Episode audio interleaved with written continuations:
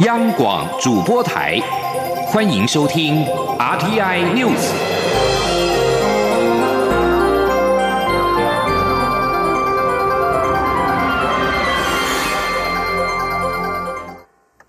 各位好，我是主播王玉伟，欢迎收听这节央广主播台提供给您的 RTI News 新闻。首先带您关注。因应港区国安法实施，陆委会在官网设置国人赴港澳动态登录专区，希望前往港澳的民众填写基本资讯。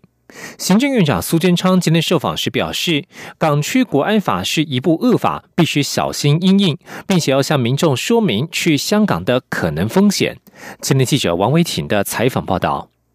港区国安法通过实施，第四十三条内容涉及台湾，陆委会因此在官方网站设置国人赴港澳动态登录专区，说明政府立场及可能风险，并希望民众登录填写基本资料。行政院长苏贞昌十一号视察中角湾国际冲浪基地，被媒体问到，陆委会设置登录专区是否是因为担心民众去香港被消失？对此，苏贞昌表示，台湾香港往来绵密。政府必须提醒民众去香港可能会面临的险境。苏贞昌也表示，香港在中国控制下出现港区国安法这部恶法，跟有言论自由的台湾不一样，所以更要珍惜台湾的可贵。苏贞昌说：“台湾跟香港其实往来绵密，那现在突突然出现这么一部恶法，那真的要小心应对，尤其是国人赴港，那在自由民主。”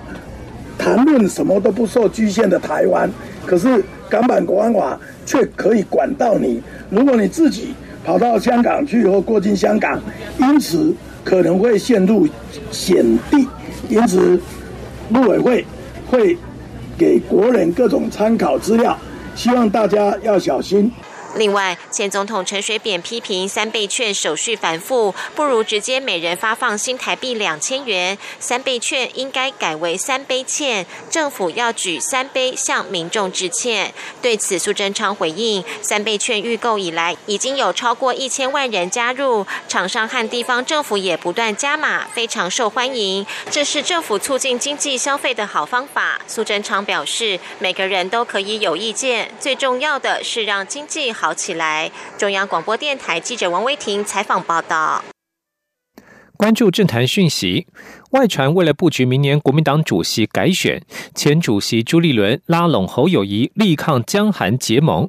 党主席江启臣、朱立伦今天同台出席活动时强调，现在只有防绿联盟。朱立伦也表示，不要被绿营见缝插针，随之起舞。台北市议员徐巧芯创立台湾政治人才线上课程日知学塾，今天举行了结业式。江启臣、朱立伦同台并接受媒体联访。外传江启臣拉拢前高雄市长韩国瑜，江启臣受访时说：“这完全是子虚乌有，外界的捕风捉影，不会影响国民党团结的目标与态度。”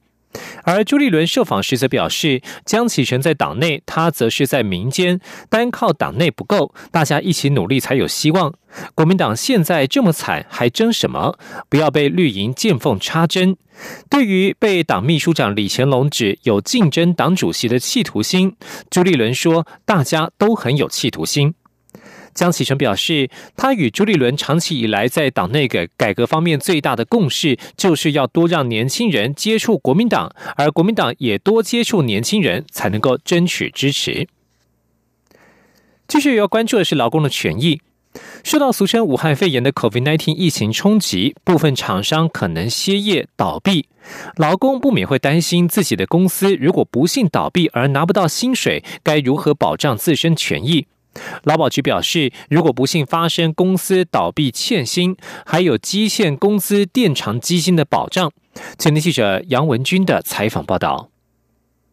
劳动部指出，积欠工资垫偿基金是由全体适用劳基法雇主每月按雇佣劳工投保薪资总额万分之二点五提缴所集结而成的基金，是公司出的钱。当雇主因歇业、清算或宣告破产前六个月内有积欠劳工依劳动契约应给付的工资，劳工可以向劳保局申请垫偿。垫偿范围包括依劳基法应给付的旧制退休金。金、资遣费及依劳退条例应给付的薪资资遣费等，雇主并应于规定期限内偿还，否则将由劳保局向雇主追偿。劳保局指出，劳工一旦发现公司有积欠工资、退休金或资遣费的情形时，可以立即向公司所在地的劳工行政主管机关寻求协助。劳工朋友可以放心。劳保局普通事故给付组组长刘秀玲说：“可以立即跟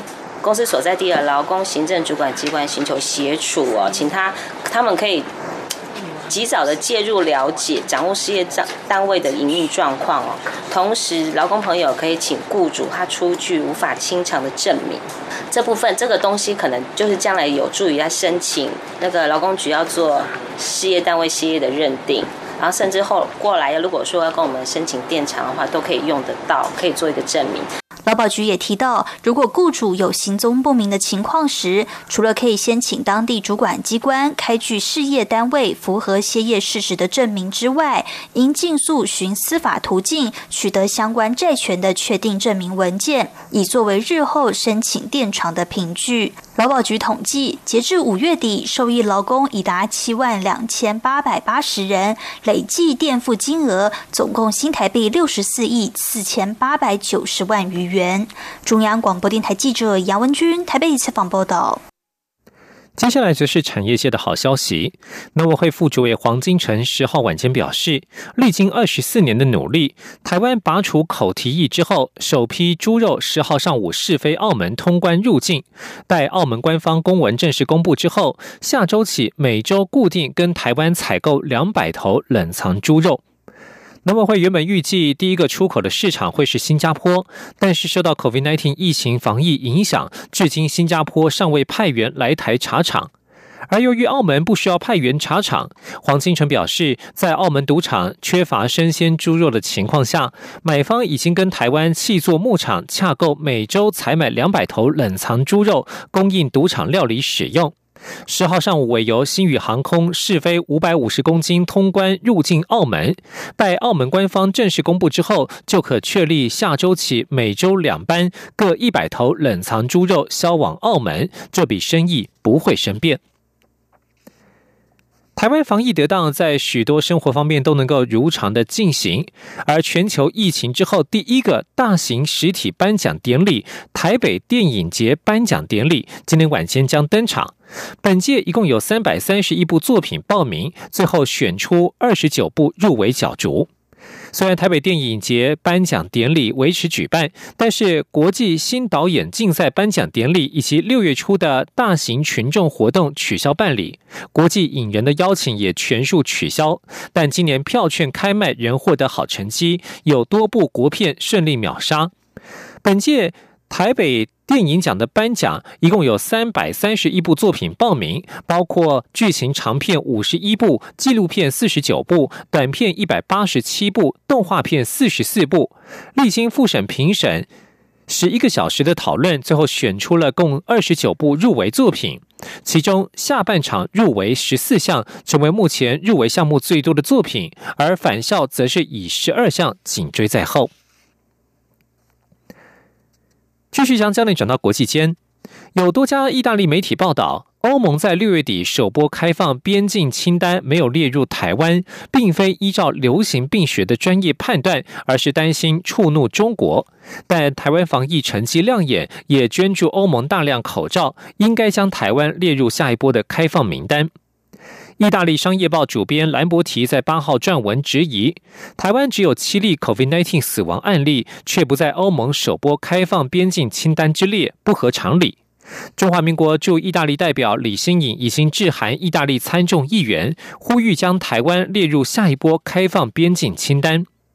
意大利意见报在走九号则是报道，李新颖呼吁一国政府向前跨出一步，了解台湾的防疫成效，使台意两国可以重新在投资、商业、科学、文化及旅游等领域加强双边关系。意大利商业报指出，意大利政府将台湾排除在名单之外，可能用一个中国原则当理由。但事实上，也有一些承认一中原则的国家已对台湾开放边界，仍对中国维持关闭，显示这一点并不是真正的障碍。关注新加坡的国会大选。新加坡国会大选在今天凌晨揭晓结果，执政党人民行动党胜选，蝉联执政。但反对党工人党成功固守了阿育尼集选区以及后港单选区，还拿下了圣港集选区，共在九十三席国会当中抢下十席。新加坡总理李显龙今天指出，选民在这一届大选当中清楚表达，希望国会更加多元化。虽然期盼人民行动党能够执政，但一部分的人，尤其是年轻选民，希望看到国会有更多反对声音。新加坡十号举行国会大选，人民行动党得票率百分之六十一点二四，低于二零一五年大选的百分之六十九点八六。李显龙表示，选举结果显示，一些民众深深受到疫情危机打击，对未来感到不安。一些人收入减少，担心工作与生计没有保障，他们的情绪难免不好。而反对党工人党党魁毕丹心指出，这次拿下实习与目标三分之一席次仍有距离，将持续在选区努力耕耘。非常感谢阿育尼集选区、后港单选区以及圣港集选区的选民支持工人党。虽然取得了胜利，但眼前仍有许多工作有待落实。工人党是新加坡国会当中唯一拥有一席的反对党，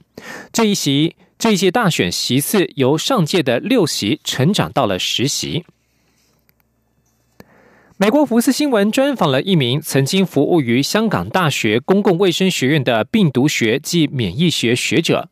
他描述中国政府和科研人员在疫情初期隐瞒讯息的细节。为求自保，他已经在四月离开香港，前往美国。这名研究员叫做严立梦。他在四月二十八号避开校园内的耳目，几乎抛掉所有家当，只带着护照与钱包搭机离港赴美。他觉得自己如果被逮，有可能入狱，甚至被失踪。他接受福斯新闻独家专访时表示，相信中国政府早在宣称发现新冠病毒之前，就知道这种病毒的存在。指导他研究的人当中，不乏享誉病毒学领域的专家，却也都忽略 COVID-19 疫情刚开始时所从事的研究，而他自认自己的研究可以救人。严立梦的说法涉及中国政府最高层级的隐瞒，而且似乎暴露了中国国家主席习近平和中国共产党控制疫情叙事的概念，包括中国知道什么、何时得知，又试图向全球散播哪些修订过的资讯。另外，他还指称，香港大学世卫 H 五参考研实验共同负责人裴伟士也知情，但是毫无作为。而裴伟士对此尚未对此回复置评。世卫官网把裴伟士列为世卫国际卫生条例因新冠病毒引发肺炎紧急委员会的顾问。焦点转到印度，印度再度扩大抵制中国。总理莫迪十号透过视讯介绍印度将建立亚洲最大的太阳能发电厂时表示，印度的目标是消除包括太阳能板在内的所有设备的进口依赖。由于在中国政府补贴以及印度采购看重价格的问题之下，中国太阳能制品在印度占有百分之八十的市场，因此莫迪的谈话也显示印度将在太阳能相关产品上抵制中国。莫迪强调，中央政府正采取若干措施，增加印度国内太阳能电池在印度的零组件的生产，并且已经决定政府单位和国营机构只采购国产品。印度新能源与再生能源部部长辛赫表示，他们考虑从八月一号起增加进口太阳能模组和电池的关税，而明年关税也将大幅调升。不过，印度目前太阳能系统各项的零组件自制率不到百分之五十，成本也比中国来得高。莫迪的宣誓将是一大挑战。